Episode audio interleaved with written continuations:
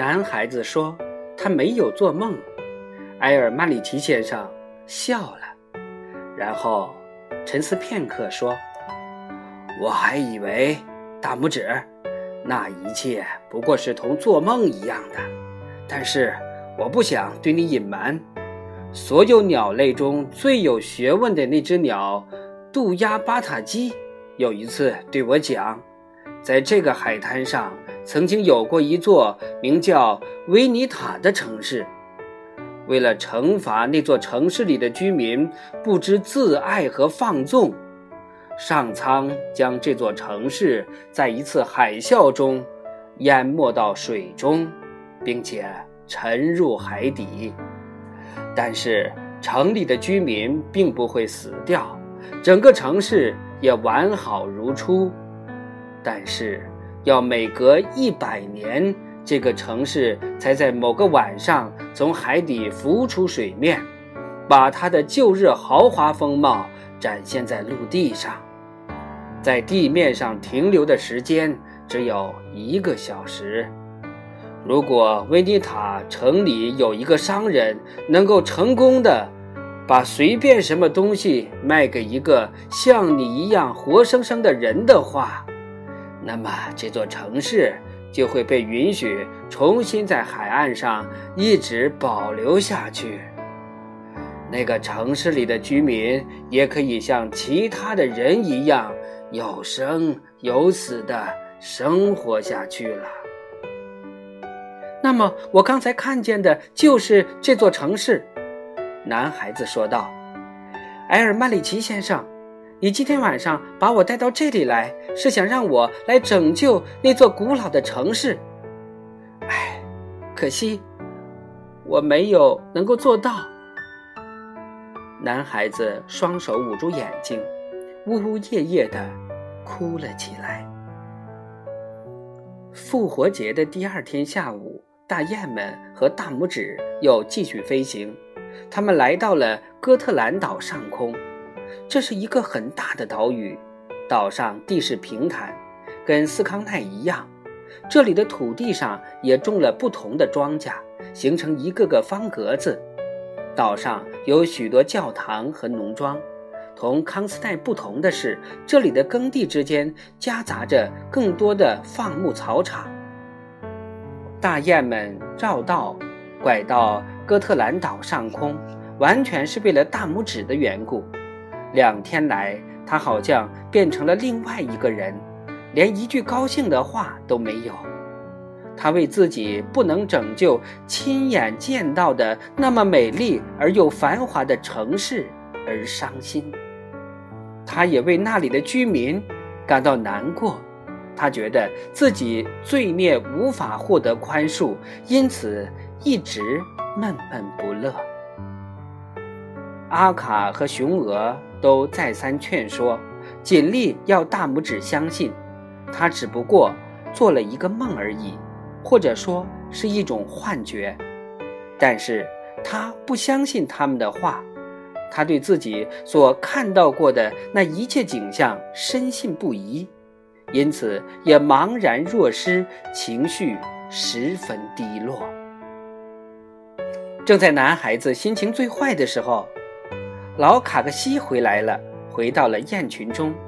当卡克西听说大拇指心情不好，他觉得他可以安慰大拇指。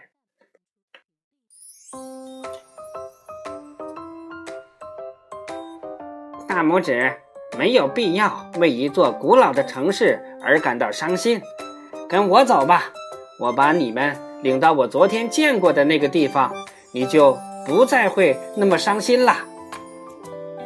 于是大雁们告别了绵羊，动身飞往卡克西要给大拇指看的那个哥特兰岛。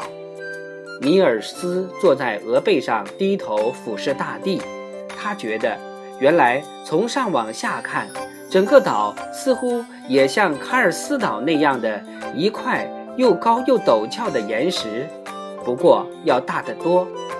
他们沿着海岸飞行的时候，他注意到在一些地方有很高的石灰石峭壁，峭壁上还有洞穴和石柱。但是在大部分地方的山头是平坦的，海岸也是平缓的向大海伸展。他们在哥特兰岛上的那个下午，天气晴朗，风平浪静。这是一个和煦的阳春天气。有很长一段时间，男孩子一直骑在鹅背上往下看。不过他无意之中抬起头来，眼睛朝前一瞧，这一下使得大吃一惊。原来大雁们已经飞过了岛上的腹地，正朝西海岸飞行。他的面前又展现出碧波万顷的大海，使他十分吃惊的是，海岸上屹立着一座城市。当他飞进那座城市的时候，那里的城墙、碉楼、带有山墙的房屋和教堂，在明亮的天空衬托下，都是黑黝黝的。他觉得这座城市同他在复活节前夜所见到的那一座同样的气派非凡。不一会儿，当他来到这座城市的上空，他看清了这座城市同海底那座城市还是有差别的。是啊，这座城市也有过昔日的显赫，也曾经城墙环绕，碉楼高耸。也曾经有过高大的城门，然而现在还残留在地面上的大教堂的塔楼，却连屋顶都没有了。里面断壁残垣，空空荡荡；窗户上没有玻璃，空空如也；地面上杂草丛生，墙壁上爬满了常春藤。昔日的华丽。一扫而光。男孩子在看到了这座城市之后，心情慢慢的平静下来。他一边站在海滩上洗澡，一边想：过去的事情就让它过去好了。我别再为自己没有拯救那座沉没在海底的城市而苦恼了，再也别为此而伤心了。那座气派非凡的城市，即使没有沉入海底，说不定过了多少年之后，也许会变得同眼前这座城市一样衰败。还是让威尼塔古城保留在原有的豪华风采中吧，也让它在海底沉没好了。大雁们横渡大海的旅行非常愉快。那天晚上，他们留下来准备栖息过夜的时候，大雁阿卡发现春天已经到来了，到处是一派春意盎然的勃勃生机的景象。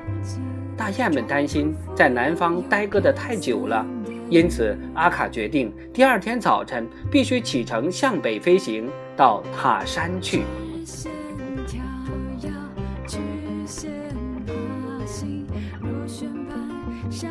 有花香。